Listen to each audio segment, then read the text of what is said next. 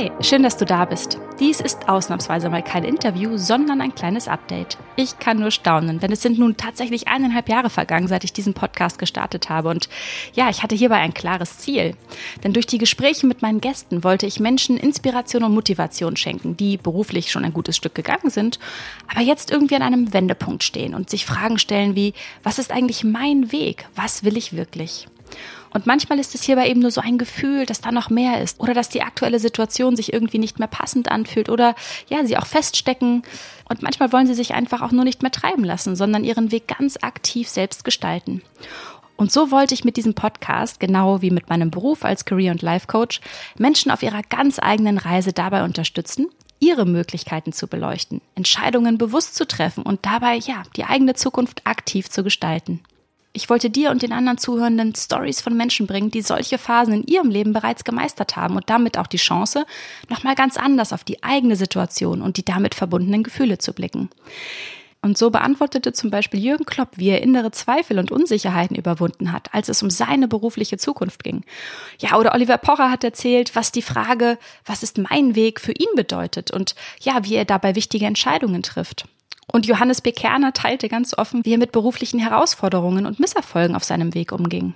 Tja, und was ich an diesen offenen und teilweise wirklich tiefgehenden Gesprächen so wichtig fand, war, ja, dass sie irgendwie eines zeigten.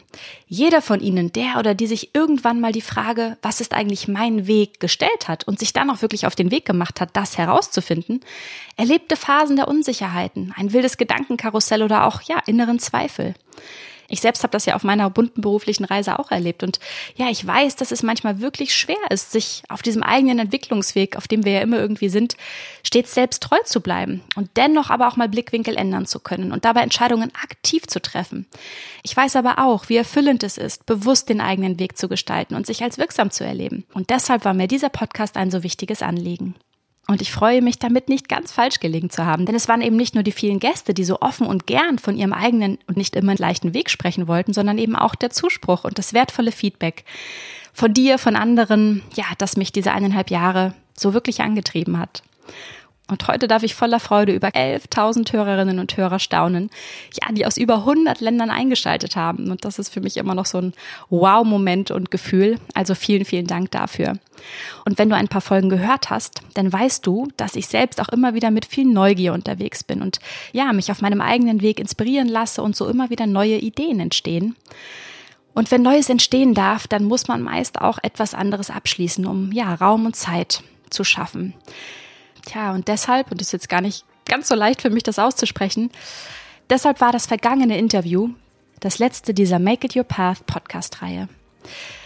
Und es war eine spannende und eine besondere Zeit für mich, denn ich habe unheimlich viel gelernt und ja, irgendwie halte ich das alles wie einen kleinen Schatz in mir und nehme diesen natürlich mit auf meinen Weg. Und deshalb möchte ich allen Gästen und auch dir danken, dass ihr mich auf dieser bunten Reise begleitet habt und ich dadurch auch irgendwie ein kleiner Teil von eurer Reise sein durfte. Ich wünsche dir für deinen weiteren Weg viel Freude und auch irgendwie, dass du ja dein Leben mit all diesen vielfältigen Möglichkeiten als ein Abenteuer auf für dich sicherem Boden erlebst. Und wenn du hierbei doch mal Unterstützung suchst, melde dich gern jederzeit unter coaching at gina-friedrich.com. Ja, an dieser Stelle alles, alles Gute und vielleicht ja bis ganz bald. Deine Gina.